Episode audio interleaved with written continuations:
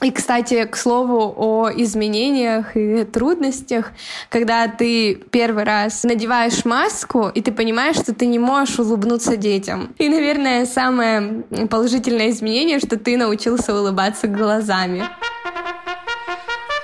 Это «Смена» – подкаст о вожатстве и наставничестве период пандемии коронавируса были запрещены массовые мероприятия и вдобавок закрыты детские учреждения. Но детские лагеря начали работать с начала июля. Это подкаст «Смена», и сегодня мы поговорим о том, к каким нововведениям пришли летние лагеря, чтобы провести этот сезон детского отдыха. С нами сегодня Дарья Доронина. Привет всем. И Венера Валеева. Всем привет. Какие нововведения появились в лагерях из-за эпидемиологической обстановки?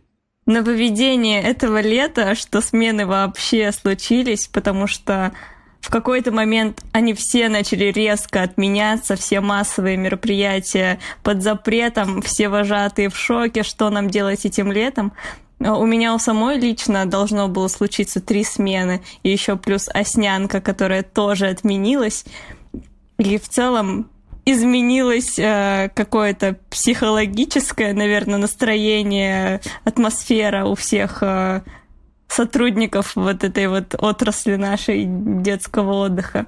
Мы радуемся, радуемся, что что-то случилось, а уже как это другой вопрос. Я согласна с Дашей, во многих регионах даже не начали свою работу лагеря, а мы это сделали этим летом, поэтому однозначно это большой плюс.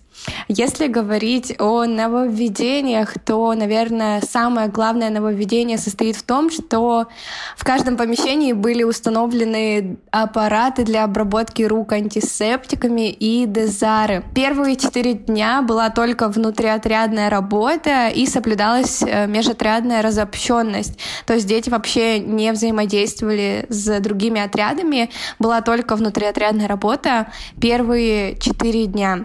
Также у каждого отряда был свой маршрут передвижения, по которому мы передвигались на протяжении всей смены. Появилась новая рассадка на летней эстраде, когда отрядом нельзя сидеть прямо очень близко. Помним про социальную дистанцию и обязательно между отрядами несколько рядов свободных. И также было и в столовой. А это как-то повлияло в итоге в дальнейшем на командообразование, вот э, это отрядная разобщенность или нет? Вообще, да, в плане того, что было больше внутриотрядной работы, так как в первые дни мы не могли себе позволить общелагерные мероприятия, вот как обычно это делается, какие-то а, конкурсные игровые программы, где отряды выигрывают себе отрядное место, такое прям массовое что-то непозволительно, поэтому у вожатых было очень много отрядной, внутриотрядной работы, чтобы вот как-то поконтактировать с детьми, чтобы они познакомились потщательнее, покачественнее, так скажем. А еще новый пунктик, назовем его так, в работе вожатого, это заполнение журнала термометрии, когда вожатому необходимо несколько раз в день измерять температуру всем деткам, и это время поглощающий процесс, поэтому вот такое нововведение было. Еще одно нововведение, которое хочется добавить, это то, что все вожатые и педагоги ходили в масках на протяжении всей смены. И в итоге как дети реагируют на все эти изменения? А, на самом деле план дня был очень насыщен мероприятиями внутриотрядными, что дети были постоянно заняты и, наверное, не было какого-то дискомфорта или таких больших существенных изменений с тем, что было раньше. Дети старших отрядов, первого, второго, третьего отряда, которые уже неоднократно приезжают и они хотят бороться за лидерство, им, конечно, э, в первые дни не хватало этих мероприятий общелагерных, но потом они с пониманием к этому относились. Я хочу добавить, что на самом деле все дети, они понимают мировую ситуацию в целом, и для них уже после большого перерыва сидения дома а, случившееся лето кажется чем-то волшебным, интересным и точно круче, чем просто дистанционное обучение в школе или э, пандемия, сидя за компьютером. Поэтому они уже говорили, что вожатые классные, как минимум, потому что они вообще решились, сюда приехали и с нами что-то тут делают веселое, интересное, познавательное. По организации вопрос. Какие новые обязанности появились у организаторов детского отдыха в этом году? Как уже говорила Даша, это контроль за состоянием здоровья детей. А, мы ежедневно заполняли журнал, три раза в день проводили бесконтактную термометрию. И это, наверное, вот самая главная новая обязанность, которая у нас появилась. Что изменилось э, в распорядке дня, помимо времени на термометрию? А, раньше, например, в плане дня стояли кружки, и они стояли для всех отрядов одновременно. То есть, например, есть фенечки, есть ролики-велики, и ребенок из любого отряда может туда пойти то сейчас все кружки расписаны, то есть у каждого отряда свой план дня. То есть, например, у первого отряда сегодня будет мыловарение и скалодром, а, например, у второго отряда сегодня вот будут ролики, велики и фенечки. А, и каждый день менялись кружки, и у каждого отряда на протяжении всей смены вот был свой распорядок кружков. Аналогичная ситуация была с походами на море. А, отряды выводились по определенному времени, чтобы соблюдать социальную дистанцию. Понятно, как э, трансформировались мероприятия. Есть ли что-то, что теперь точно нельзя проводить? Раньше большой популярностью пользовались мероприятия, когда необходимо было объединяться по отрядам. То есть, когда объединялся, например, первый отряд, четвертый и девятый, второй, э, пятый, восьмой и так далее. И то есть была своего рода такая игра, побегушка. И сейчас уже мы такие мероприятия не проводим, даже если, например, в пятый день смены или шестой день смены у нас игра по станциям, то дети между собой все равно не пересекаются и не контактируют. У вас э, из-за этих ограничений рождались какие-нибудь креативности или находки, которые вам и в будущем, возможно, в работе помогут?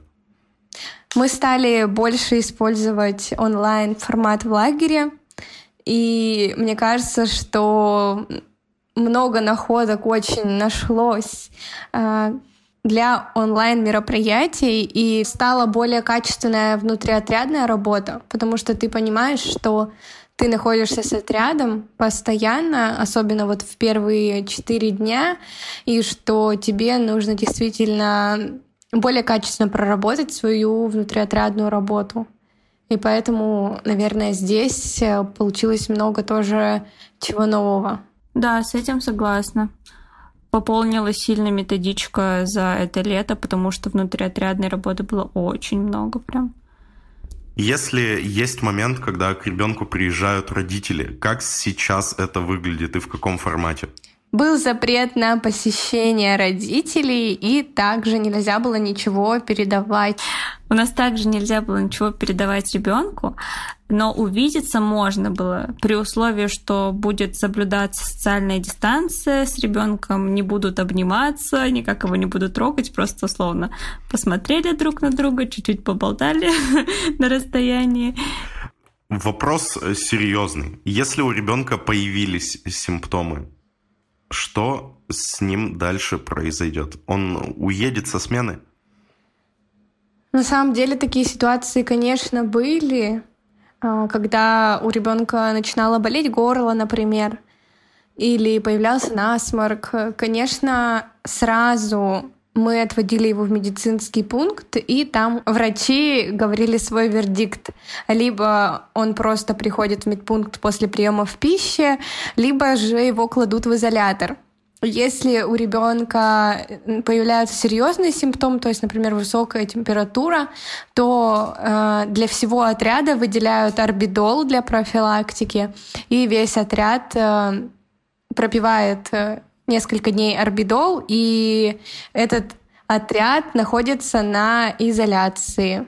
На общелагерных мероприятиях этот отряд э, не фигурирует, то есть у него вообще прям свой план дня у этого отряда. Э, но тут классно работают вожатые, у которых всегда рука на пульсе, и у нас была установка, что если у ребенка температура 37,1, то все это срочно в медпункт, и обязательно уже будут э, врачи решать, что с ним дальше делать. Ну а так, изоляторы, если вдруг ситуация бы ухудшилась, увезли бы в город, в больницу. Расскажите самые положительные стороны этих изменений. Есть что-то, что радует, что особо понравилось?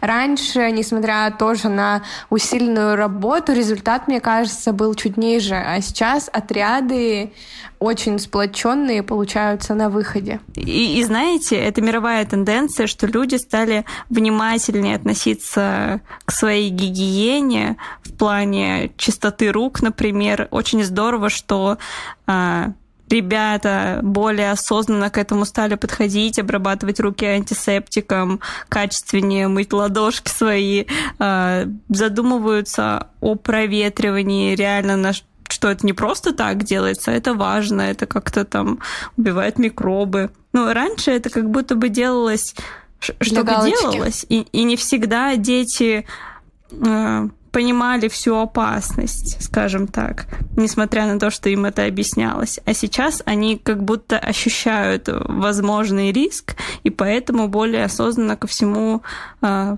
похожему подходят. Были прикольные истории у вас со смен?